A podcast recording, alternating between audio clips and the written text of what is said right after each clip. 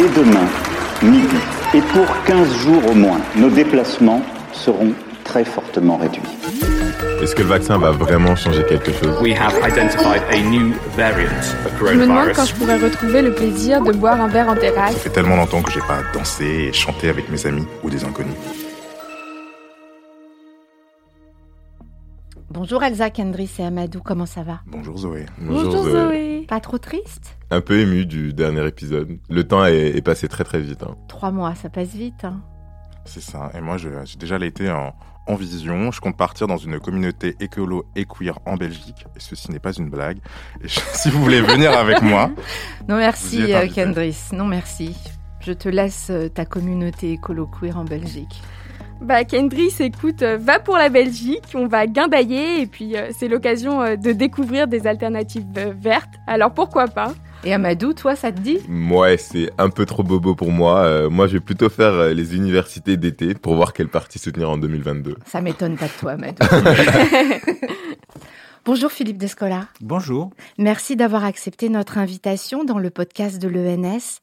Philippe Descola, vous êtes euh, anthropologue, professeur au Collège de France, dont vous avez été titulaire de la chaire euh, Anthropologie de la nature jusqu'en 2019.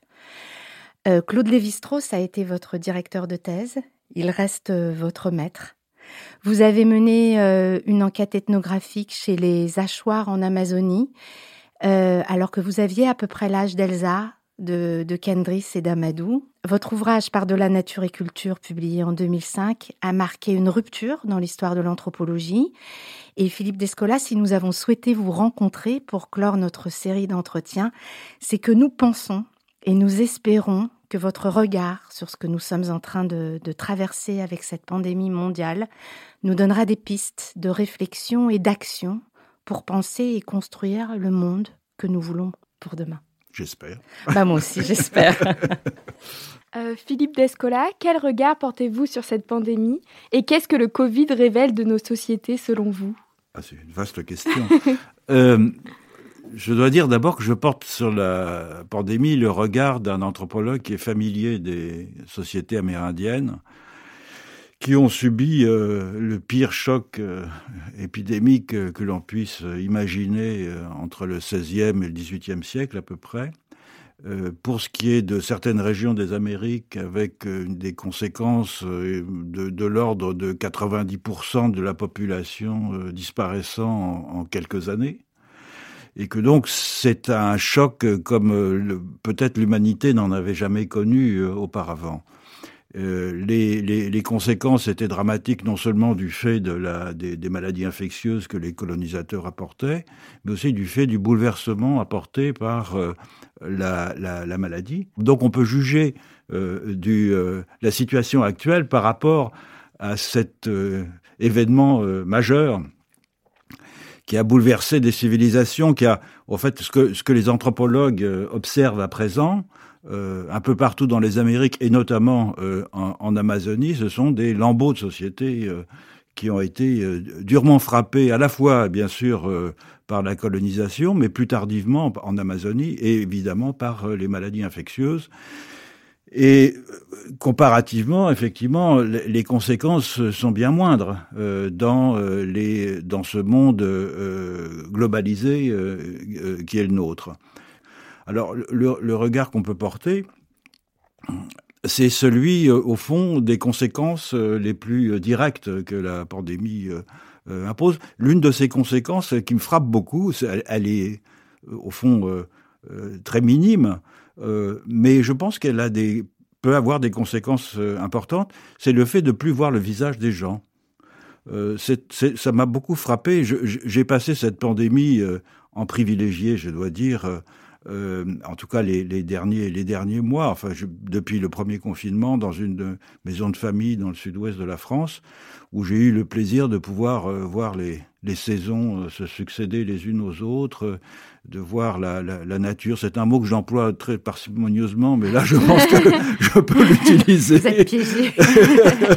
de voir en tout cas les plantes, les animaux, euh, les oiseaux migrateurs euh, venir, repartir, etc. C'est un plaisir euh, constant.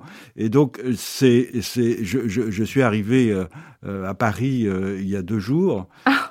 et je suis un peu troublé effectivement de voir ce monde de zombies. voilà. Donc ça, c'est une première conséquence phénoménale, si je puis dire, hein, qui est très bizarre.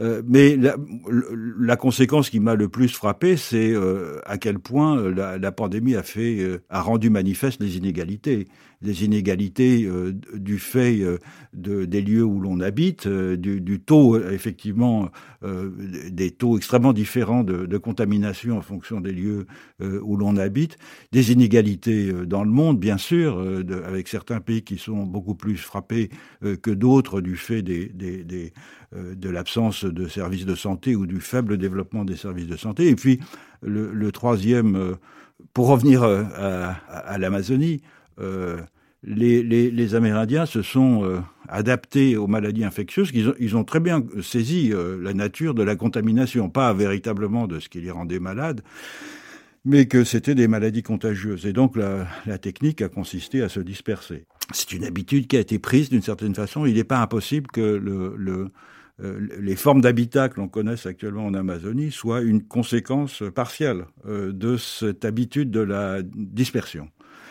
Et euh, c'est exactement ce qu'ont fait à l'heure actuelle les Amérindiens en Amazonie pour réagir. Mais malheureusement, ça n'est pas aussi efficace. Les, les conditions ne sont pas les mêmes que celles qui dominaient au XVIe et au XVIIe siècle. Et il y a beaucoup de morts.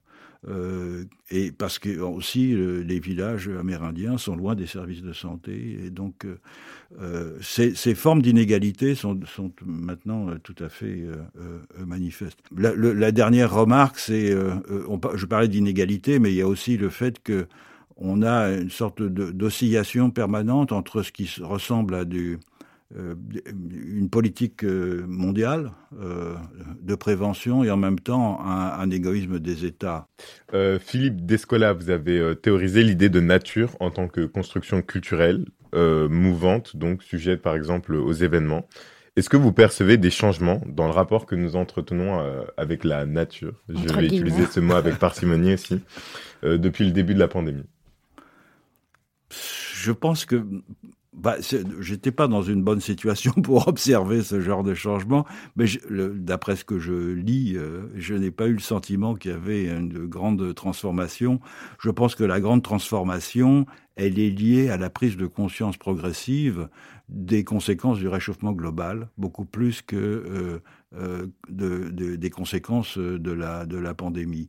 Euh, je voudrais revenir sur l'idée de. Vous avez présenté, euh, au fond, euh, la position que je défends comme étant, au fond, la nature d'une construction culturelle. Je pense que je vais, je vais aller un peu au-delà de cela, en disant que une, construction culturelle, ça suppose quoi?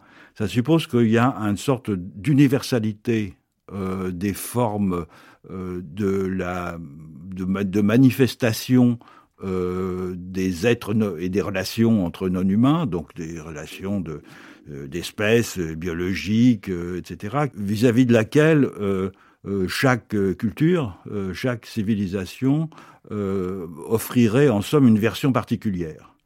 Et puis il y aurait une version universellement vraie qui serait la version scientifique. Et cette version universellement vraie, c'est les Européens qui l'auraient inventée autour du XVIIe siècle et qui l'auraient développée et puis propagée ensuite dans le reste du monde. Or, il me semble que c'est une façon un, peu appauvrie et en tout cas très européenne de présenter les choses. Il ne s'agit pas de conception de nature, il s'agit de filtres que chacun d'entre nous utilise pour euh, percevoir euh, les êtres et les relations autour de nous, qui sont des filtres qui ont été acquis au cours de la socialisation et qui donc varient en fonction des milieux de socialisation, quelquefois à l'intérieur même de la société française, de la société britannique ou, ou même euh, de, à l'intérieur de, des populations amérindiennes avec lesquelles dont j'ai partagé la vie.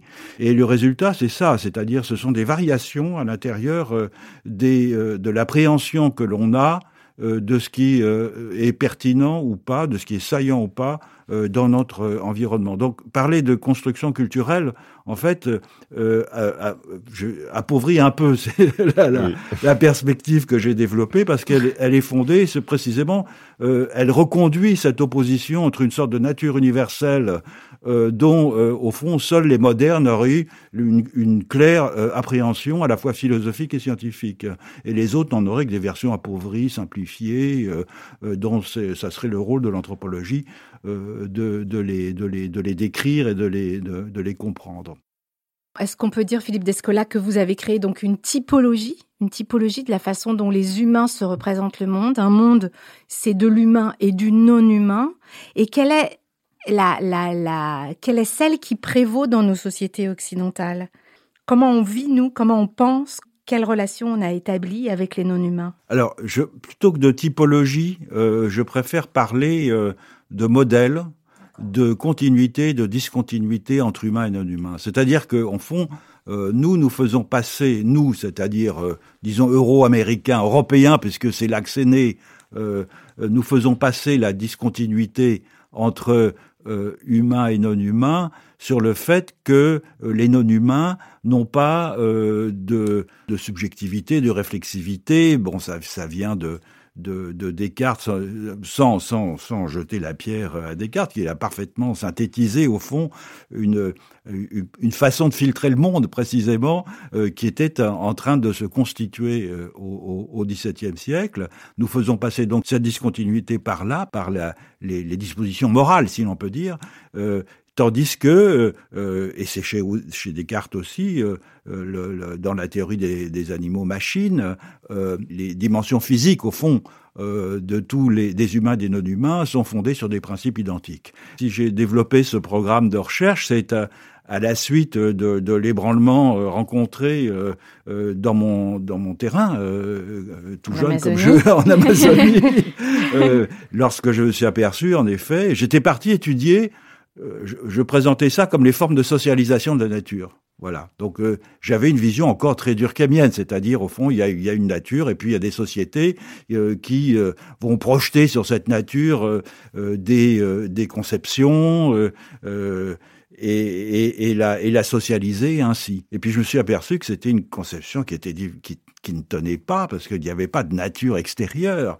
et que les Hatchoirs euh, entretenaient avec les plantes, les animaux, les esprits en général, les non-humains, des rapports intimes d'interlocution, de, compétition, de, séduction, etc.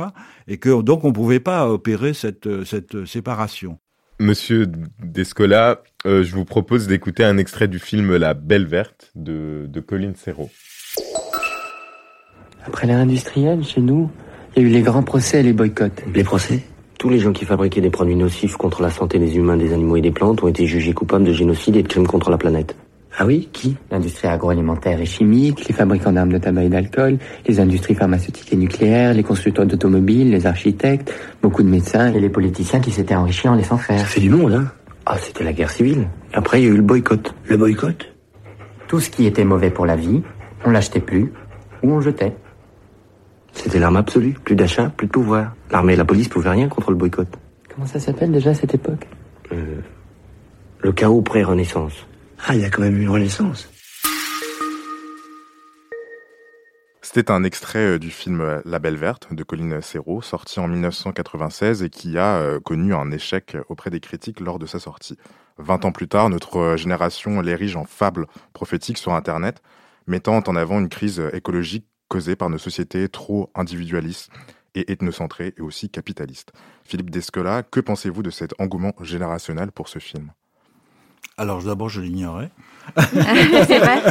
Donc, je, suis, je, suis, content de l'apprendre. La, euh, Vous l'avez vu? Non, je l'ai pas vu. Ce qui me ce qui me frappe, c'est l'arme qui est employée contre la euh, l'état de fait en fait que le film dénonce, qui est à savoir le, boycott. Je pense que le boycott c'est quelque chose de très efficace et euh, c'est d'ailleurs pas un hasard si la plupart euh, des grandes entreprises et en général le système juridique international a développé beaucoup d'instruments pour empêcher le boycott précisément, car c'est, je pense que les grandes entreprises mesurent assez assez bien à quel point le boycott peut être dévastateur. Euh, donc je pense que c'est une des une des formes possibles euh, de lutte contre le, le, système actuel dont les, les, le caractère inégalitaire, comme je l'ai dit tout à l'heure, est, saute aux yeux. Euh, et ce, ce, mouvement qui a mis sur le même plan le désir d'émancipation et le bien-être, la, richesse, le, développement de ce qu'on appelait euh, en langage marxiste les forces productives, euh, a abouti à la situation euh, présente dans laquelle il est très difficile de découpler les deux, c'est-à-dire précisément une des raisons pour lesquelles la, lutte contre le, le capitalisme à la fois producteur d'inégalités et destructeur de la, de la planète, pour dire les choses simplement, achoppe en quelque sorte, c'est cette idée que euh, euh, qu'on entend constamment sous le terme euh, absurde d'écologie punitive, c'est-à-dire on va pas revenir à la comme le dirait le président de la République à la lampe à huile, on va pas au fond inverser le sens du progrès. Mais je pense qu'il faut réfléchir euh, euh, euh, sans, sans, prôner nécessairement d'inverser le sens du progrès. D'abord, qu'est-ce que c'est que le progrès? Est-ce que le progrès, c'est l'accumulation infinie des richesses aux dépens de la productivité de la, de, la terre?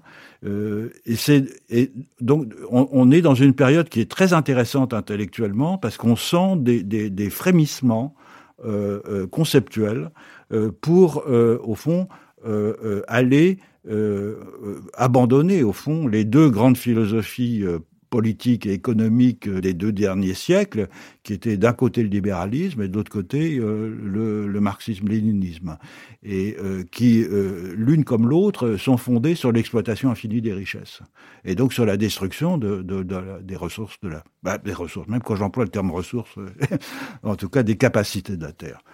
Euh, donc voilà, c'est une situation qui est qui est excitante. On, on, avance un peu à tâtons, euh, mais euh, je pense que cette et votre génération a une responsabilité euh, euh énorme, si je puis dire, parce que euh, la mienne vous transmet un, un, un, bâton de relais, si je puis dire, et c'est c'est c'est vous qui allez au fond avoir à, à réfléchir les conditions nouvelles dans lesquelles on peut abandonner ce, ce système, le, le, le détruire et le remplacer par autre chose. Euh, Philippe Descola, vous, avez vécu avec les Indiens Achuar d'Amazonie et vous savez que d'autres systèmes sont possibles. Est-ce que cela pourrait être euh, une source d'inspiration en Occident, par exemple? Alors c'est une question compliquée parce que aucune expérience historique n'est transposable, bien sûr. Euh, et, donc les Achuar ou les Amérindiens d'Amazonie ont développé des systèmes de collectifs, de des, des, conceptions du vivre ensemble, de la, du, rapport euh, à la terre et aux, aux, animaux et aux plantes, euh, qui étaient adaptés, euh, en somme, à des circonstances singulières, et notamment à cette circonstance que j'évoquais tout à l'heure de la, de la disparition d'une grande partie de la population, et ça n'est pas immédiatement transposable. En revanche, ce que c'est, euh, ce que des, en général, ce que j'appellerais les noms modernes, et pas au sens, euh, mm. dans un sens négatif, mais dans un sens plutôt positif, ou les extra-modernes, ou les paramodernes, enfin peu importe le terme si vous voulez, euh, ce sont des, gens qui se sont jusqu'à présent, encore maintenant, dispensés de la révolution moderne, ce qu'ils peuvent nous apprendre, ce sont des c'est à dépasser nos préjugés. Ce sont des tremplins conceptuels d'une certaine façon. C'est un côté un peu utilitaire de dire ça, bien sûr, mais le fait et en fond c'est une idée très ancienne. Euh, les, anthropologues ne cessent de dire ça depuis euh, euh depuis des décennies, c'est-à-dire le fait d'avoir partagé la vie de gens dont les valeurs, dont les institutions étaient complètement différentes des nôtres, rend révolutionnaire d'une certaine façon. C'est-à-dire qu'au retour, on regarde avec le regard des gens dont on a partagé la vie, nos propres institutions, on mesure leur euh, caractère injuste, le, le, les, les ah, bien sûr certains des bénéfices qu'elles apportent, mais aussi euh, euh, ce qu'elles ont de d'exotique, de bizarre. Euh, et donc le, le, le, ce qu'on a l'exotisme, c'est-à-dire l'idée de considérer que des les, les ce qu'on appelle péjorativement des peuplades euh, euh, vivent de façon bizarre, ont des croyances bizarres, etc. Et quand on a partagé la vie de ces peuples-là, c'est l'inverse qui se produit. C'est-à-dire que ce sont nos propres valeurs, ce sont nos propres croyances qui sont mises à nu. Euh, par cette au retour. voilà qui par par cette par cette expérience et donc de ce point de vue-là euh, il y a une sorte de, moteur euh, de la de, réflexif euh, que l'expérience ethnographique propose et qui nous permet d'envisager des solutions différentes. parce que au fond, quand on est enfermé dans, le, dans ce que Hartog appelle le présentisme, hein, c'est-à-dire il est très très difficile de sortir euh, de l'idée que demain sera légèrement différent d'aujourd'hui, bien sûr, mais pas complètement différent parce que on suivra cette même voie. Et lorsqu'on voit des alternatives qui sont incommensurables, incompatibles, à ce moment-là, on s'aperçoit que, eh bien oui, il y a des possibilités, mais c'est des possibilités qui impliquent des bouleversements majeurs. Majeurs. Euh, voilà. On vous propose, Monsieur Descola, d'écouter euh, Kelsey Leonard, première euh, américaine amérindienne diplômée de l'université d'Oxford, qui explique dans une conférence TED pourquoi les lacs et les rivières devraient avoir les mêmes droits que les humains. Good day, everyone. Bonjour à tout le monde. Je fais partie de la nation Chinécoque. Merci à la tribu Kawila qui aujourd'hui nous accueille sur sa terre. On m'a appris que l'eau est vivante. Elle peut entendre et garder en mémoire. Aujourd'hui, j'ai donc amené un récipient d'eau car je veux qu'il retienne nos conversations. C'est quoi l'eau? Vous répondrez peut-être la pluie, les océans, les lacs, les fleuves, H2O, un liquide? Peut-être même que vous comprendrez son caractère primordial et sacré et vous direz que l'eau, c'est la vie. Mais si je vous demandais plutôt qui est l'eau, de la même façon, j'aurais pu aussi vous demander qui est votre grand-mère? Qui est votre sœur? Ce type d'approche modifie fondamentalement notre manière de penser à l'eau, notre façon de prendre des décisions sur la manière de préserver l'eau. Mais par-dessus tout, au minimum, je vous demande de vous faire la promesse que chaque jour vous vous demanderez Qu'ai-je fait pour l'eau aujourd'hui? Euh, Philippe Descola, euh, quel rapport entretenez-vous avec les non-humains et est-ce qu'il vous arrive de parler à l'eau, aux plantes ou aux fleurs, par exemple comme, disait cette femme justement. Est-ce que vous surtout en ce moment, oui, enfin en ce ah. moment depuis depuis euh, quelques mois que je, vis dans une maison isolée en plein en pleine forêt. Euh, je le faisais un peu avant, mais je le fais de façon beaucoup plus systématique maintenant, notamment de parler aux oiseaux. et, et alors qu'est-ce que vous leur dites? Oh, bah, je les salue tout simplement. Vous leur dites juste bonjour le matin Oui, oui, bien sûr. Quand le rouge-gorge vient, me, la première fois que je vois le rouge-gorge le matin, la première fois que je vois une bergeronnette euh, ou, un, ou une citelle, euh, oui, je les salue.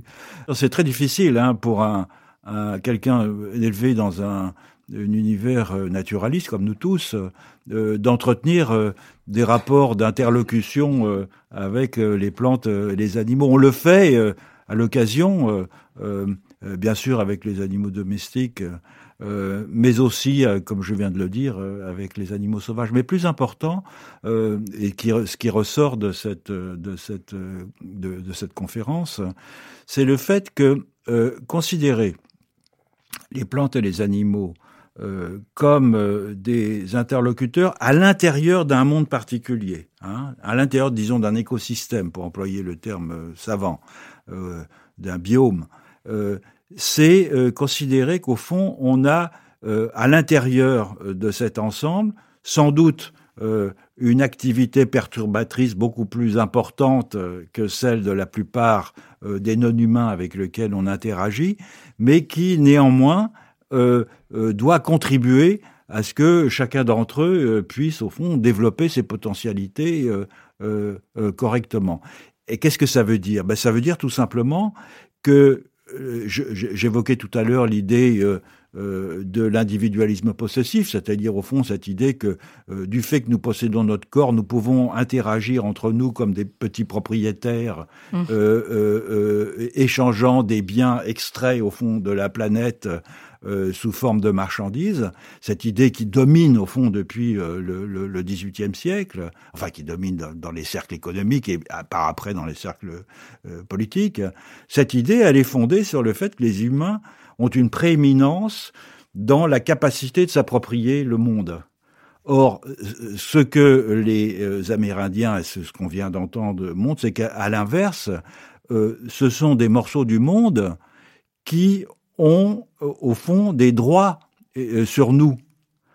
et c'est pour ça que je trouve très intéressant ce qui se passe en ce moment euh, euh, dans différentes régions du monde, où l'on confère non pas des droits à la nature, parce que au fond la nature c'est une abstraction inventée par les Européens, et donc en tant que telle la nature n'a pas de droit, puisque euh, pas plus que le concept de de substance, par exemple, n'aurait des droits. Hein. C'est une abstraction.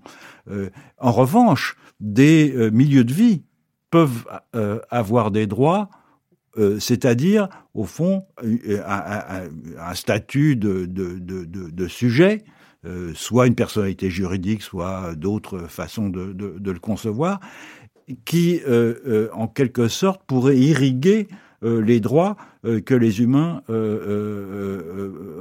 auxquels les, dont les humains disposent. Alors, Vous pensez par exemple aux Ganges euh, Alors le, Gange, c'est un cas un peu particulier. On je... lui a accordé un, statut de personne morale Oui, je je je je pas tellement au Gange que je pense. Euh, c'est plutôt à la rivière Wanganui en Nouvelle-Zélande. Euh, c'est euh, en Colombie le, le Rio Trato. Euh, c'est des cas qui ont été bien examinés et qui sont intéressants parce qu'ils sont fondés sur la, des demandes faites par les riverains pour que ces droits soient concédés et qui d'une certaine façon se dépossèdent de leurs propres droits pour en confier une partie. C'est un peu comme le, contrat social d'une certaine façon inversé.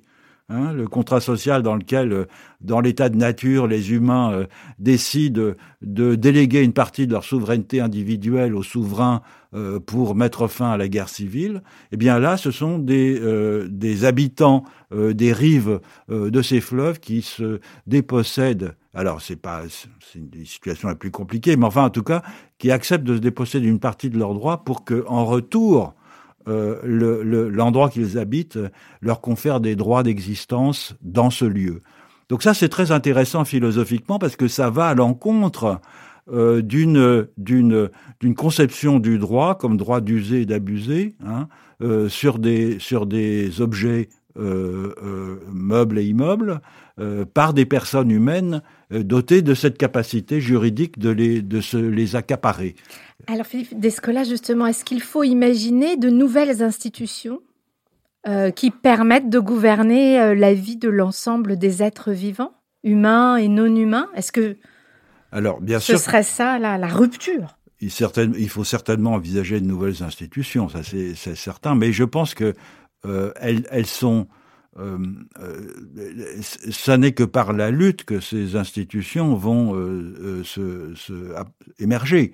Euh, je, ne vois pas euh, un, groupe de savants aussi euh, brillants soient-ils qui, se réunissant entre eux, vont pouvoir, comme on l'a fait à certains, à certains moments, inventer les nouvelles institutions qui rendraient possible cette cohabitation. ça sera peut-être le cas, mais ils seront à ce moment-là plutôt l'effet, au fond, de demandes populaires, si je puis dire. Or, il y a des expériences politiques euh, qui sont, euh, euh, à mon sens, très indicatives de façon. Alors, ce sont des poches, hein, ce sont des, ce sont des isolats. Je pense aux ZAD en France en particulier et dans d'autres parties de d'Europe. J'ai beaucoup d'admiration pour ce qui se fait, en particulier à la ZAD de Notre-Dame-des-Landes. Alors justement, on voulait vous faire écouter un, un son à propos de la ZAD de Notre-Dame-des-Landes et d'en parler après sur cette autre façon d'habiter le monde. Là, on est au Sans Nom. On est donc dans un lieu collectif qui existe depuis 2013. On produit notre propre électricité avec les panneaux solaires et l'éolienne. Derrière moi, il y a une cabane collective. Donc c'est un espace où on a euh, la cuisine, le salon, euh, un dortoir pour accueillir la famille et les amis. On a chacun des espaces euh, individuels avec des cabanes, des caravanes, des yourtes tout autour du champ. C'est plutôt agréable comme, comme endroit. Peu d'argent, mais beaucoup plus de confort que plein de gens qui en fait passent leur temps à rembourser leur crédit. Euh, Philippe Descola, c'était un extrait d'un reportage de Combini, donc sur le, projet agricole intitulé Les 100 noms de la ZAD de, Notre-Dame-des-Landes. Est-ce que Amadou a une question à vous poser justement à propos des ZAD? Oui. Euh, du coup, c'est des modèles qui permettent d'habiter le, monde autrement, en tenant compte de la diversité des manières de, l'habiter. Est-ce que les zones à défendre ne sont pas des lieux d'expérimentation euh, finalement mais surtout, comment est-ce qu'on peut exporter, par exemple, le modèle de Notre-Dame-des-Landes à une échelle qui soit un peu plus grande? Ce sont bien sûr des zones d'expérimentation, et en ce sens, c'est une. Il me semble que la, brutalité avec laquelle euh, la ZAD de Notre-Dame-des-Landes et d'autres d'ailleurs ont été euh, attaqués par, euh, par l'État depuis quelques années, et peut-être euh, l'effet d'une préscience de ce qu'il euh, y a là un danger, justement, dans ce genre d'expérimentation, euh, de mettre à bas, au fond, tout un système institutionnel qui sait, dont, ces expérimentations constituent l'envers. et donc, ces, expérimentations, elles, peuvent, d'abord par le, soutien qu'elles reçoivent. Euh, Notre-Dame-des-Landes, c'est, je sais pas, 200, 250 personnes. C'est-à-dire, c'est pas, c'est pas grand monde. Mais en revanche, chaque fois qu'il y a des menaces sur euh, euh, soit Notre-Dame-des-Landes, soit d'autres ZAD en, France ou en Europe, il y a une, très vaste mobilisation parce que les gens ont, conscience, au fond, qu'à travers ces expériences, c'est un, un, monde nouveau qui est en train de surgir. Et donc, plus, plutôt que de, enfin, parler de généralisation, c'est un peu, c'est abstrait aussi. Euh, euh, je pense qu'une généralisation sera possible lorsque euh, de plus en plus de zones à défendre se constitueront en Europe et par le, le, le l'effet d'exemple euh, qu'elles provoqueront euh, euh, inciteront les gens à, changer d'avis. Une des choses qui m'a frappé à Notre-Dame-des-Landes, c'est que on, aurait pu imaginer une sorte de, de bulle à l'intérieur d'un monde très différents. Et en réalité, euh, les, les, zadistes entretiennent des liens euh, euh, avec tout le tissu rural et, et périurbain de la, du voisinage. au début, ils étaient mal compris, et maintenant, de plus en plus, ils, ils, sont la, nature de leur projet euh, est, compris et, accepté. Alors, est-ce que ça veut dire que la ZAD, justement, ça pourrait être une des formes de lutte dont vous parliez tout à l'heure? Tout à fait. Tout à fait. Vous pensez que ça, c'est une des... Je pense, oui, tout à fait, parce que avoir sous les yeux euh, ce, ce, genre d'expérience, je l'ai dit ailleurs, euh, je pense que c'est une des expériences les plus originales depuis la Commune de Paris. Euh, en espérant qu'elle ne se termine pas comme la commune de Paris, justement. Euh, et c'est précisément ce caractère exemplaire euh, qui, qui, qui, attire l'attention. Lorsque je parle à des gens qui ne sont pas familiers du sujet de, de la ZAN de Notre-Dame-des-Landes, on dit mais c'est fini maintenant, ils ont gagné l'exemple d'occuper euh, un, espace euh, autrement en essayant d'échapper euh, aux contraintes du productivisme et du consumérisme, je pense, attire l'attention. et c'est pour ça que parler de cette expérience est important. Est-ce qu'une des solutions pour le futur résiderait peut-être en un enseignement précoce de l'anthropologie, mais aussi on peut imaginer de l'écologie et de la diversité à intégrer peut-être dans le parcours scolaire? Oui, oui, oui. Ça fait des années que j'essaye de défendre cette position. Euh, exactement. L'anthropologie et l'écologie, pour ne prendre que ces deux euh, sciences, ce sont des sciences de la complexité et ce sont des sciences des interactions entre les organismes, si on veut, ou entre des êtres, euh, entre des humains et des non-humains, etc. Et la méconnaissance de ces deux sciences est absolument dramatique je ne peux qu'applaudir des deux mains, les enseigner le plus tôt possible, et les enseigner aussi pour une autre raison. Euh, c'est euh, le, le c'est qu'elles font apparaître de façon très nette euh, le caractère fondamental de la diversité. Et de la diversité, euh, pas simplement bien sûr euh, biologique, mais, mais aussi culturelle, pour reprendre des termes convenus, disons, et qu'elles mettent au fond en évidence le fait que la diversité pourrait devenir, et c'est en tout cas ce à quoi j'aspire, je, euh, la valeur fondamentale, c'est-à-dire une valeur normative. Il vaut mieux de la diversité que de la monotonie, tout simplement.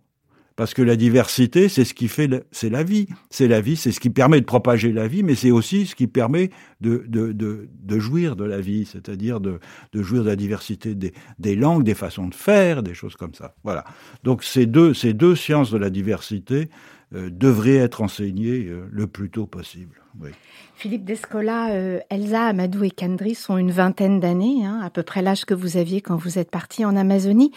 Euh, quelles pistes vous pourriez leur donner pour euh, changer le monde, enfin pour participer à, à ce monde nouveau dans lequel nous avons envie de vivre bah, je suis sûr qu'ils ont déjà des pistes. Ah, vous avez des pistes? Que, que, vous avez des parce pistes que les, les, les, les je, je, je, suis tout à fait conscient qu'il peut être utile de transmettre euh, des, des conseils inter, intergénérationnels, mais en même temps, euh, euh, je, les questions que vous m'avez posées euh, au, fil de cette conversation montrent assez que euh, vous êtes conscient euh, des problèmes. Et donc, lorsqu'on, c'est la, la, la première chose. Hein, c'est la, la, conscience des, de, de, de, ce qui doit être réformé, transformé euh, qui est la, la, le, le, meilleur moteur euh, pour euh, des pistes. Au fond, la seule, la seule piste, ne jamais rien tenir pour acquis. Mais je pense que si vous, étant donné le genre d'études que vous faites, c'est probablement déjà un point de départ pour vous. Hein, Entre de, la médecine et les humanités? Ben, C'est ne rien tenir pour acquis, toujours douter, essayer, au fond, échapper aux, dogmes et aux idées reçues, et c'est un, travail constant que l'on fait sur soi-même. On, vit dans, un, dans une démocratie euh, euh, plus ou moins euh, apaisée, si je puis dire, et donc où la désobéissance civile est possible. Dans d'autres régions du monde, elle ne l'est pas. Dans d'autres régions du monde, l'actualité nous le montre tous les jours. Euh, on, est, on peut mourir pour la désobéissance civile. Apprendre à, à ne faire euh, droit qu'aux choses qui vous paraissent justes. Et à parler aux fleurs. Et à parler aux fleurs aussi, oui. euh, pour conclure, du coup, ce très riche entretien, euh, est-ce que vous pourriez nous dire 2020, en un mot, pour vous, c'était quoi? Je, je, dirais, comme beaucoup de gens, à la fois pour moi, mais pour aussi une partie du monde, c'était une, une, parenthèse. Euh, Est-ce que cette parenthèse a été euh, suffisante pour, euh, comme c'est parfois le cas, pour les humains, c'est-à-dire, par exemple, suite à un deuil, à une maladie ou à, une, un grand amour ou quelque chose comme ça, tout d'un coup, on, se, on, se, pose des questions sur ce qu'il ce qu'il en est. Il est trop tôt pour le dire. Euh, je, je, je, la, la, frénésie avec laquelle on, on s'efforce de revenir ouais. au fond euh, au, ah, aux terrasses aux terrasses au monde d'avant. C'est très bien les terrasses. La, la sociabilité c'est formidable. Ça nous a beaucoup manqué. Ça, ça, ça manque beaucoup euh, mais ça ne devrait pas être la seule la seule euh, solution en somme à, cette, à, cette, à ce mouvement de suspendu hein, de, dans le temps euh, que nous venons de, de traverser qui n'est d'ailleurs peut-être pas terminé. Espérons que ça change un peu les choses. On peut, on peut l'espérer, mais euh, je suis pas sûr que, que, la, que, la, que cette pandémie euh, soit le moteur euh, nécessaire. Moi, je pense beaucoup plus que euh, la, prise de conscience des conséquences terribles du réchauffement global jouera peut-être un rôle plus important. que, la, que, que, la pandémie. Si on imagine que à la fin du siècle, comme de, de plus en plus de, de projections des climatologues le laissent entrevoir, on aura une augmentation de la température de 4 degrés, ça veut dire que les conditions de vie sur, sur la planète vont durablement changer, que certaines régions deviendront inhabitables. Est-ce que vous pensez que le vote à l'Assemblée nationale en avril dernier du crime d'écocide participe? Peut-être de cette prise de conscience? Alors moi j'ai signé une tribune il y a quelques mois euh, sur le crime d'écocide précisément, mais on est très en retrait de la, définition euh, du crime tel qu'on l'avait euh, envisagé à, l'époque.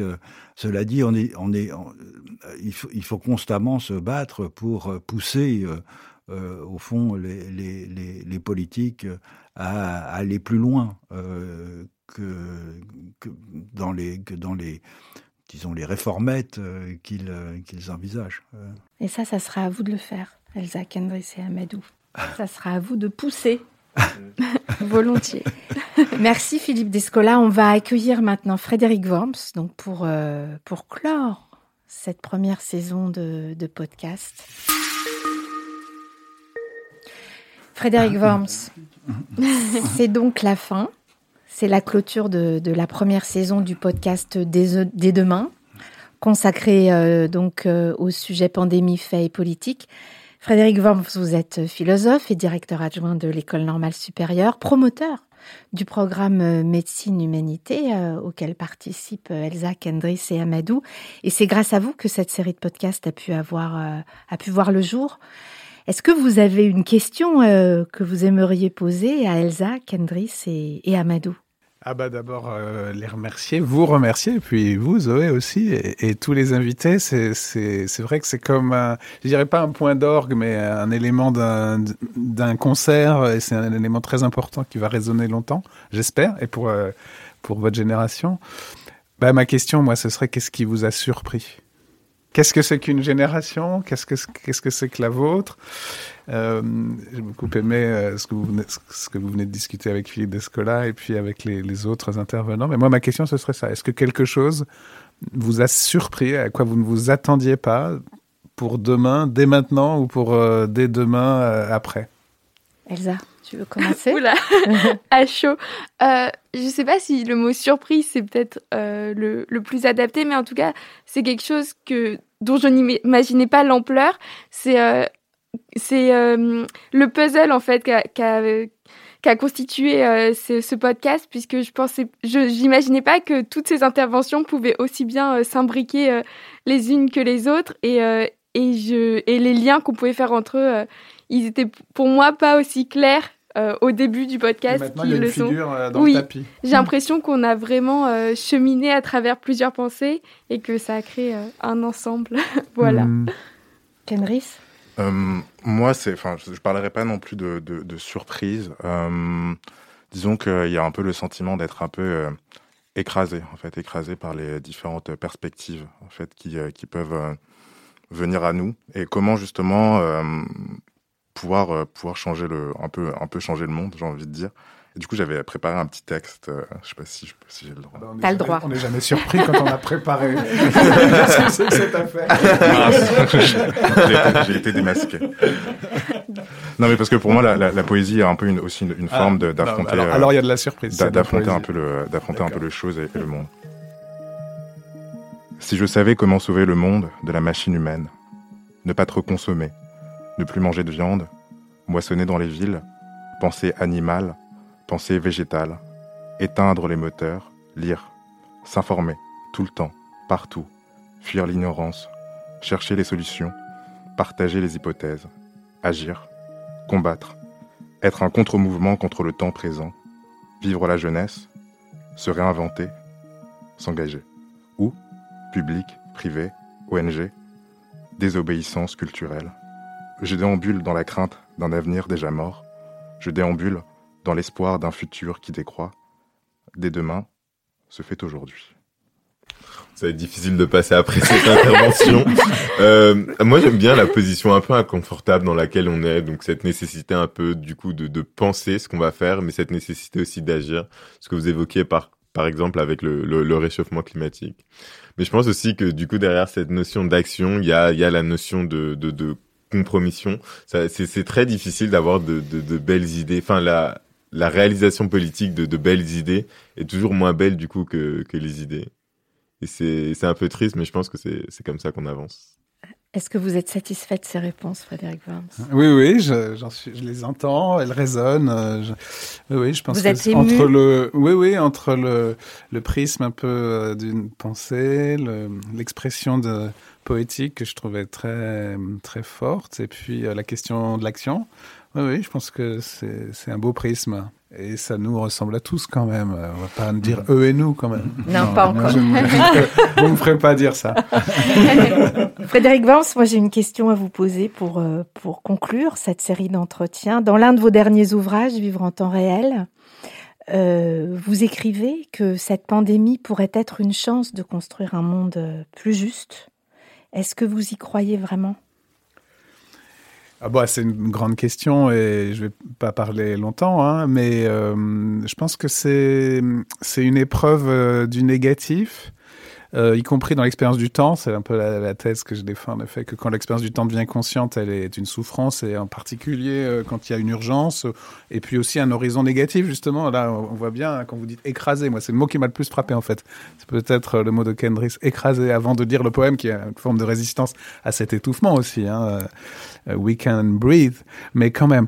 Donc, cette expérience du négatif, moi, elle me paraît en effet vitale pour reprendre conscience des enjeux, comme disait Philippe Descola c'est aussi par le négatif, hein, par le changement euh, climatique. Mais la pandémie, pour moi, je le dis parfois, est un vaccin aussi contre ces grands risques. Et peut-être, il y en a un, moi, que j'ajouterais. Et euh, c'est une question peut-être aussi, mais on n'aura pas le temps euh, pour prolonger la discussion que vous venez d'avoir avec Philippe Descola. C'est au fond, il y a le risque pandémique, et puis dedans, il y a des risques politiques, et il y a des conflits assez graves, et je pense que cette prise de conscience globale, pas seulement d'un risque technico-naturel ou anthropologique, mais d'un risque vraiment politique, est, là. Et, et, moi, une des choses qui me sidère, c'est l'aggravation des conflits aussi. Voilà, c'est la question du négatif, les grands conflits humains qui, d'une certaine façon, sont aussi à prendre en compte pour penser les transformations de l'humain. Et alors, Philippe Descola disait, il n'y a pas eu de grande révolution au XXe siècle. Il y en a une, c'est l'expérience du négatif, en fait. Et donc, euh, il y a les deux grandes euh, espérances, peut-être liées à la modernité occidentale, un peu inconsciente de, de, sa, de son envers, quoi, de sa, pas seulement des autres, mais de son envers destructeur. Hein. Et là, quand même, il y a une prise de conscience. Et de, ce point de vue-là, euh, le XXe siècle est plus qu'un vaccin. Je pense qu'il a été profondément, peut-être même d'une certaine manière traumatique. Et donc, faut pas non plus, moi, je veux pas non plus m'enfermer dans le traumatisme du tout. Et donc, je pense qu'il faut ouvrir euh, vers d'autres possibles, ouvrir vers des résistances euh, et des créations, mais quand même, euh, n'oublions pas le négatif, notamment interhumain. Et notamment, voilà, et c'est pour ça qu'on a besoin de politique et de justice. C'est parce qu'il y a de l'injustice. La première saison de Dès demain s'achève. Merci d'avoir suivi Amadou, Elsa et Kendris dans leur rencontre. Merci à nos invités, Frédéric Keck, Elisabeth Lebovici, Marie Gaille, François Hartog, Florence Duzot et vous, Philippe Descola. Merci Frédéric Worms de votre soutien. Merci à Emmanuel Didier à qui nous devons le formidable séminaire scientifique Pandémie, faits et politique qui a guidé nos rencontres. Merci à Olen. Merci à tous ceux qui ont permis la mise en son, la diffusion et la distribution de ce podcast, Charlotte, Stéphanie et Arnaud. Merci à Bababam, à l'arrière-boutique studio. Et à très bientôt pour la prochaine saison de Dès demain, le podcast qui met la recherche scientifique au service de la compréhension du monde de demain. Dès demain est un podcast proposé par l'École normale supérieure et produit par Bababam. Il est écrit et présenté par Zoé Varier, accompagné d'Amadou Mbaye, Elsa Touretz et Kendris Le Gentil. Dès demain est une initiative soutenue par la Fondation Bettencourt Schuller et par la MGEN.